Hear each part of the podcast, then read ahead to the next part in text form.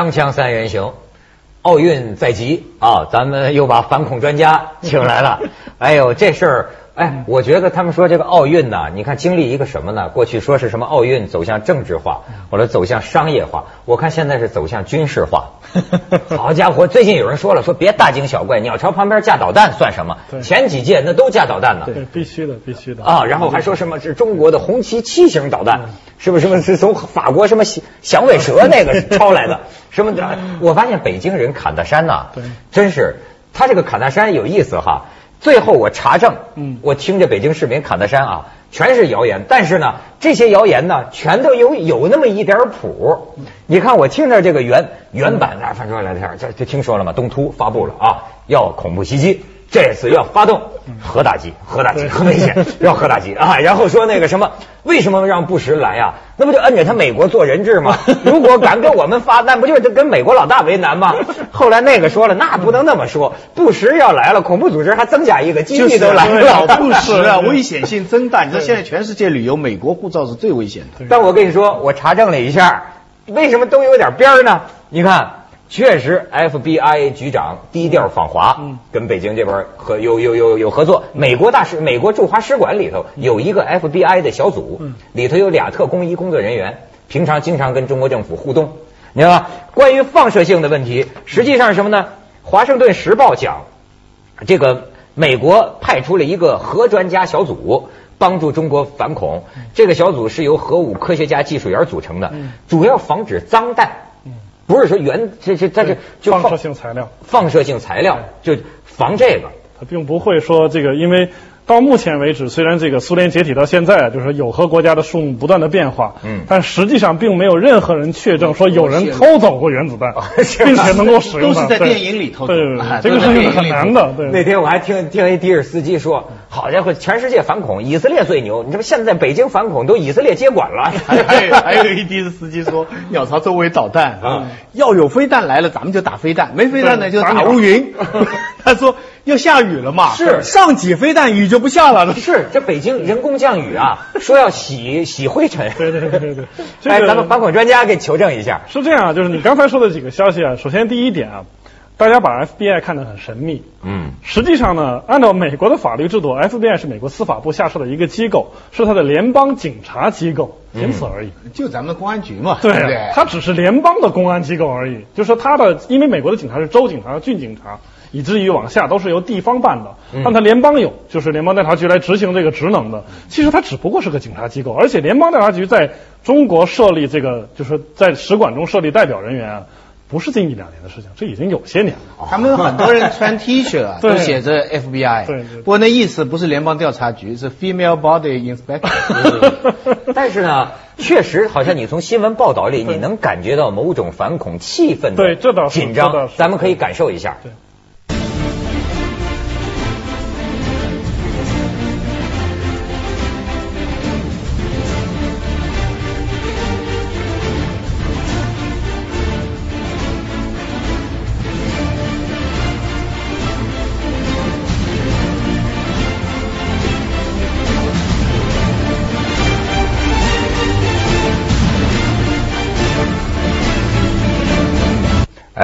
叶老师，这个你你觉得你这个危险评估你怎么评估啊？实际上，我觉得是这样。我们首先要说奥运会的反恐呃这个反恐威胁的话，我们要从两个方面来讲。第一个就是说，如果你这个奥运会的安保只是针对奥运会本身的，也就是说是在奥运会开闭幕期间针对奥运会的有关设施和人员的，这个安保任务非常单就是非常定向，它是定时间、定定定地点的保卫。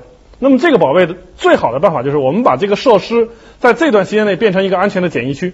那么只要你进来，我就给你安全检疫，你的东西我就给你排除。嗯那么这样的话，包括架设防空导弹之类的东西，就是把这个固定区域变成了一个安全的防卫区，相当于我把它变成一个机场的这个安检门后面的那些地方。啊这个事情是可以做得到的。从技术上来说，只要你投入足够的人力物力，注注意足够的细节，加上必要的技术设备，这个事情是没有问题的。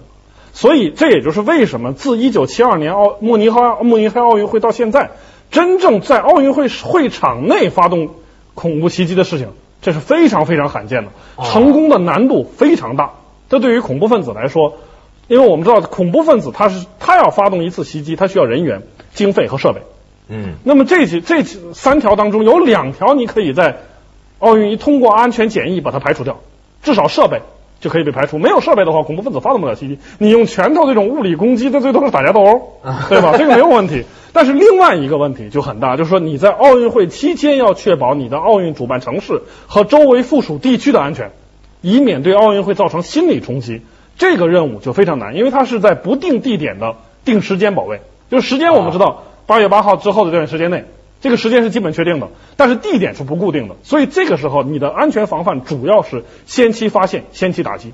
也就这次我们注意到了，在奥运会开幕之前，那么中国警方采取了一连串的动作，嗯在这个特别是在这个西北地区啊，抓捕这个涉恐人员。那么主要的目的就是要把这个，就是为了防止在奥运安保期间，因为你不可在做不到哎这什么叫涉恐人员呢？因为我们是这样，就是这些人有可能对会，他们有了这个前期准备行动的，比如说你购置了危险的这个就是说可用于恐怖袭击的这个武器嗯。装备，接受了这样的极端主义的训练，并且我们确实有情报表明你有这个计划，我们尽量很因为没有给他定罪，我们很难说他就是恐怖分子。啊就把他控制起来。对，但是你一旦是不本身这个行为已经够了。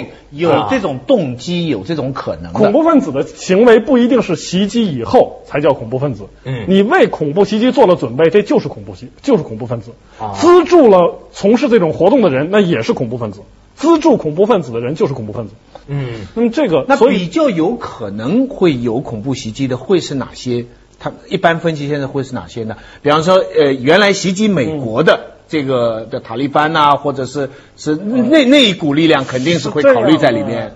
一般来说不会是塔利班，因为塔利班没有在巴境外活动的记录，他是不离开那个区域基地组织，他不会但是有可能是基地组织但这个呢是可以通过国际呃国际防范，嗯包括国际的情报网络共享来先期知道，而且这样的有一点就是我们也注意到，实际上恐怖组织在自己的根据地以外跨国实施这个袭击成功的可能性都是很小的。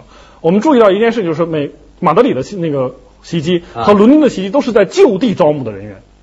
也就是说，他想直接派一个外国人到另外的一个国家的首都去，或者是一个大城市去搞一些活动，这个言下之意就是说，只要中国人不协助，对这个基地组织在中国很难行动很难成功。啊。那天他们聊呢，说这个说是要搞恐怖袭击，现在防范这么严，唯一的办法啊，有一个招就是八十国首脑不来嘛，策反他们身边的保镖，说你不见那那年印度，对。印度的那个谁，不就被身边的保镖给对英德拉甘地，应该英德拉甘地就是被被身边保镖嘛对，找一什么小国的保镖，你觉得这个是不是瞎说呀？这个是没有任何依据的，因为实际上你找一个小国的保镖，去是一个最小国家的保镖，他元首肯带他出来的人，这个你策反，第一，你的策反的时间很有限，因为你不可能事先知道是谁；第二，他这个忠诚度本身已经是高度得到保证的事情。但是这个的确是很难防对。的，因为因为比方说，据说布什带了三百多个人来，对不对？那这些小国的那些人可能也有身边的随员，是这样。那这些人你我们的这个安安检也不能随时去检查他们。到他们身上，哎但是这些带枪吗？布什身边的保保呃，一般来说，根据我们的，我不知道奥运会的情况怎么样，但一般来说，根据国际惯例，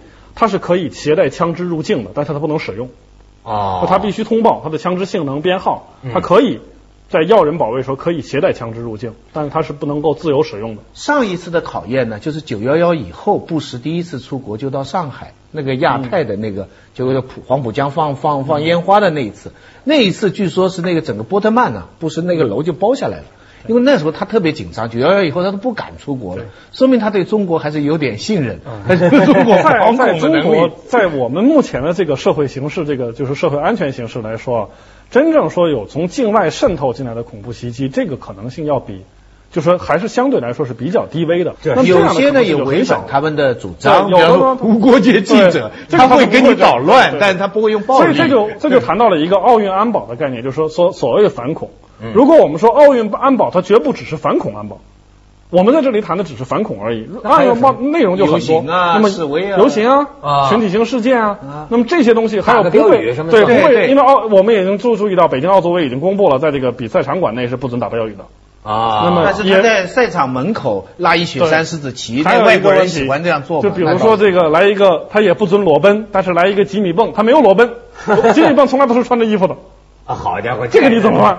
拿裸体当武器，对这种，它不属于反恐的范围，嗯。因为而且但也属于安安全，它是属于安全的问题，而且这个就刚好就回到我们谈的问题，就是说我们防止恐怖袭击的几个主要的方式，特别是检检验方式来说，这个你对这种人是无能为力的，因为他不携带任何标志。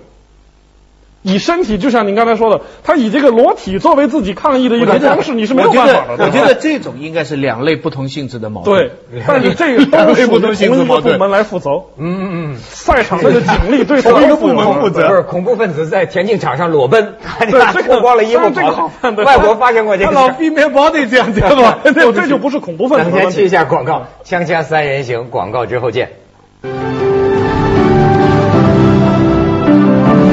叶老师说到这个，还有一种恐怖行为叫什么吉米蹦吉米蹦是一个人，他是一个人呐对，他是一个人，他就叫吉米吉米 jump。啊，他是这样，他经常跳到这个足球比赛的场地里面去，这个要么这个举着一个标语啊，要么去拥抱一下球员啊，就是这样一个捣乱的人。啊这是一个捣蛋分子。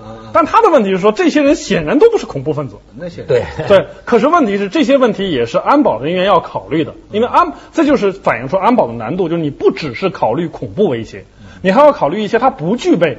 就说暴力色彩的，但是它同样会影响到奥运会的一些活动。那是啊我们都希望说奥运是要远离政治化的，是要只是一个体育活动，但是我们也都知道奥运会从来都不是。从来就没有很多人要利用它做政治，他不可能不利用这个东西，因为它具它具有它具有利用价值。啊，对。啊，只要它具有这些利用价值，你就不能说首先，不要首先咱就在利用，咱在用奥运来增加国运，对不对？替国家的繁荣做宣传，这就所以紧张嘛。那你你觉得啊，这个假如不管是东突还是什么恐怖组织，他要是发动恐怖袭击，可能选择的手段有哪啊，些？一般来说，恐怖主义袭击现在时下流行的方式啊，这个以前一些比较流行的方式，现在不怎么流行了，我们就不用谈它了。现在流行的方式，呃，有这么几类，从危险的高低往下排列。嗯那么核生化袭击，这当然非常危险，对呀、但是这种成功的概率很低。实际上，我们从这二十年来数来，真正发动核袭击的一次都没有。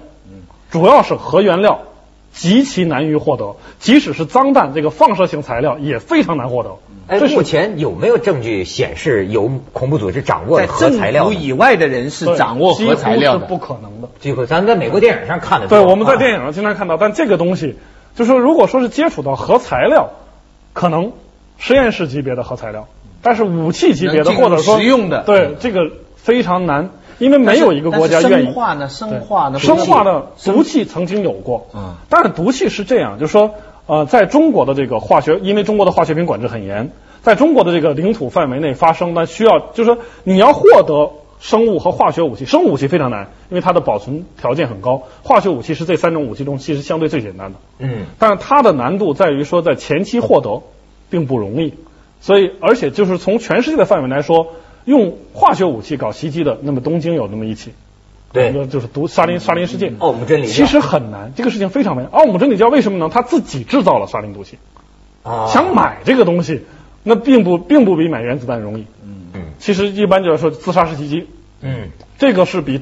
因为自杀式袭击，它一般来说是炸弹袭击的一种，但这种由于它心理震慑性很强，对，这个是很这个是很可怕我听他们聊了，就是说，你说现在东突说是发动恐怖袭击，但是东突到现在还没有记录，他们还没有这种死死的，就是说人人人肉炸弹，人肉炸弹这个说是不是在反恐当中最难防的就是这种，人就是这个人肉炸弹，不惜一死的这种。我们谈到一个问题，就是说，我们能防止一名恐怖分子，我们有两个手段。第一个，我们能够消灭他的技术装备，这是靠安检的。嗯。但是呢，因为炸弹的材料非常易于获得，所以制造炸弹本身是在所有发动这种大杀伤的恐怖袭击当中是最简单的一种。主要的原因就是它的材料非常容易获得。那它怎么能携带进场馆？这是第二个问题。如果你的安检是很严密的话，人是带不进去的。但是他可以在安检门之前制造这个事情，因为那人也已经很多了。哦，这是一个这是一个需要引起重视的问题，就是如果这个人他不到不进入你的场馆，他就在你的场馆安检安检前引爆了，一样会造成严严重的人员伤亡的。哎呦，这是一个问题。另外一个问题就是什么？就是本身它并不需要很精密的炸弹起爆控制，所所以就是炸弹袭击的另一种方式就很难。遥控炸弹它需要设备，需要训练，需要大量的资金。但是自杀式炸弹它因为它材料获得容易，使用起来也低成本非常低。很难提防。它的问题就是需要一个敢这么干的人，而这个并不是所有的恐怖组织都做得到。东突到目前为止，到目前为止，还没有记录到他这样藏独也没有我们也没有嗯也没有做到过。你对东突的这种恐怖实力有有什么了解吗？我觉得是这样，就是说，嗯、我们都知道它是一个，就是说东突东突作为一个呃概念的话，它也是有两部分的，一部分是政治上的搞民族分裂的这批人，那个事情他们一定也会在奥运会先捣乱，发布发布一些新闻之类的东西。嗯但是从作为恐怖组织来说，他们很多人，就他们中的这些人，大部分是在阿富汗受过训的。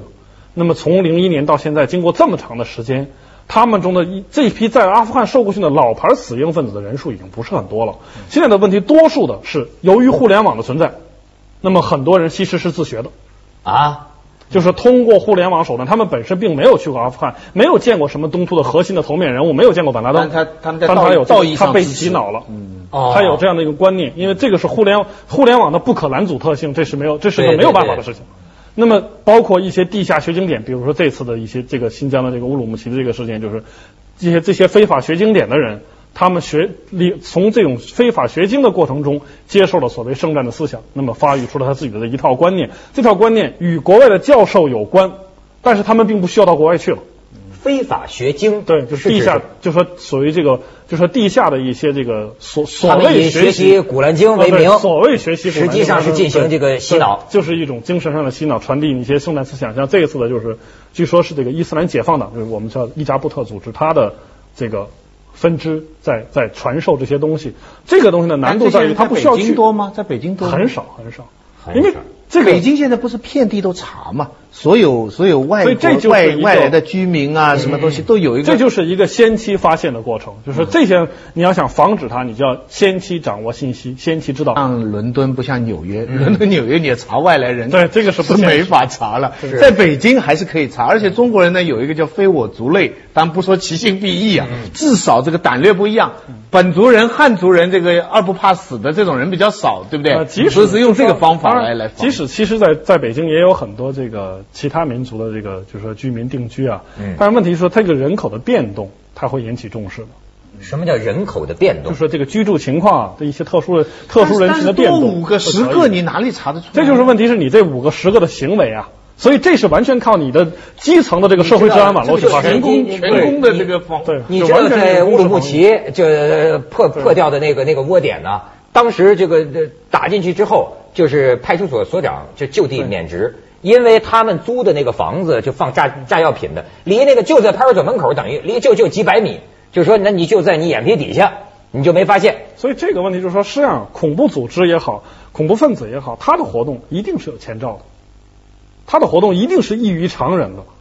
当然，啊他也可能不异于常人，那需要几年甚至更长时间的策划，这个是非常非常难的事情。问题是你发现不了啊。对这个问题就在于，所以就是说，就是为什么我我认为说，在中国在这一点它有它自己的一定的优势，在于它的触角很多，它的社会控制网络目前为止还是在有效运行的，就是说这个这个群众的联防体系还是存在的。前前两天到上海的电视台去，说公安派了两个便衣，嗯进到电视台，不知道怎么样进去了，嗯里边各个部门都转了一圈出来，电视台的人还不知道。对，这个是有可能。那绝对的，跟你说，没准咱我还不知道安检个什么呀我我一直觉得没准咱凤凰里头就有便但是我我有一个想法，就是如果你 你现在派了两个便衣，或者说你自己随便两个人，你进到一个北京的居民小区，特别是老城区的居民小区里面，也许你能转一圈，你可能就已经被抓到了，没 这是很危险的事情。人民战争汪洋大海，对对对这优势咱还有。这个不一样的。锵锵三人行，广告之后见。所以说啊，这个看来他们都说这个人肉炸弹，这个最最邪乎，这个也也也也最可怕。对，但是他违背违背了我们一种定式思维，我们认为一个人犯罪以后总是希望全身而退的，啊他总希望避免受到惩罚，但是他刚好以前的战争论的基本定义，消灭对方，保存自己。对他这个现在人家是牺牲自己，消灭对对方。，这个是最可怕的一件事。把古典的战争的定义给改变了。不过我总觉得哈，当然这种事情防是绝对重要哈，第一位。但是 有时候是不是别做过头，就是特别在下面的执行当中。呃，我为什么有这个感受呢？因为我最近看这个这个选美啊，这个环环球小姐啊，在跟反恐有在关系吗呃有关系嗯，她在越南举行。在越南举行这个选美啊，越南的最高领导啊，全带着夫人全坐在第一排看，然后这个社会就为了这个选美啊，做了很大的一个改变，在胡志明市。这个他是拍给西方人看，你知道选美是个西方的节目嘛？可从西方的角度看，你一个第三世界的国家为了他们的某一个节目，把整个国家的面貌改变，他未见得就看得起你。嗯你照常生活，你同时还能负责这么一个项目，你的人民照常在生活，人家这个才是最高的尊敬。这个嗯所谓照常是需要信心的。需要信心。这当然我们是这个要抓紧，但是是不是应该做到内内紧外松？是要内紧外松的。最好的安保是让你发现不了，啊，让被监视的对象或者说被保卫的对象并不感觉到不便，这是啊最好的安保方式。你要每一个来看球的人都时时感到警察在这里保卫你的安全，你说他这个我们就可以举一个例子，就是说，从飞机的安保来说，飞机是可以绝对做到安全的。如果你愿意的话，在机场上按 X 光 X 光机，啊是吗？然后每一个人咱们都不要说是脱鞋检查、脱衣检查，你可以保证不发生问题，但是它的成本超过了它的收益。而且这个成本不单是经济成本，而且是人文心理上的成本。所以不是有一个机器了吗？它一、嗯一拍出来就全身裸体就全看见了吗？很多人就心理上反感了嘛。就是所以这就是一个安保的有一个边界问题对，它的边界就在于说你不能造成公共的心理恐慌，否则我们就没必要搞安保了。你这个重大节日节日，你不能妨碍日常生活。对，就说就是这样。但是北京群众都一般表示理解，理解应该的。哎，但是我听你说，这个实际在奥运真发动恐怖袭击能成功的例子极少，极少。非常的，非常非常。呃，就是说，呃，往届呃，七二年慕尼慕尼黑，然后再就是这个盐湖城的冬奥会，但是冬奥会并没有发生在奥运会场上，它是发生在奥运会场以外。然后亚特兰大奥运会也是在，它不是发生在奥运会期间。哦，也不知道是不是针对这个奥运呃，。就算是针对奥运会本身的哦，所以这是他一开头说的，你是划定范围、场馆，定点定时保七二。年那个其实是一个民族国家战争 他是抓以色列，他对只是用你奥运，他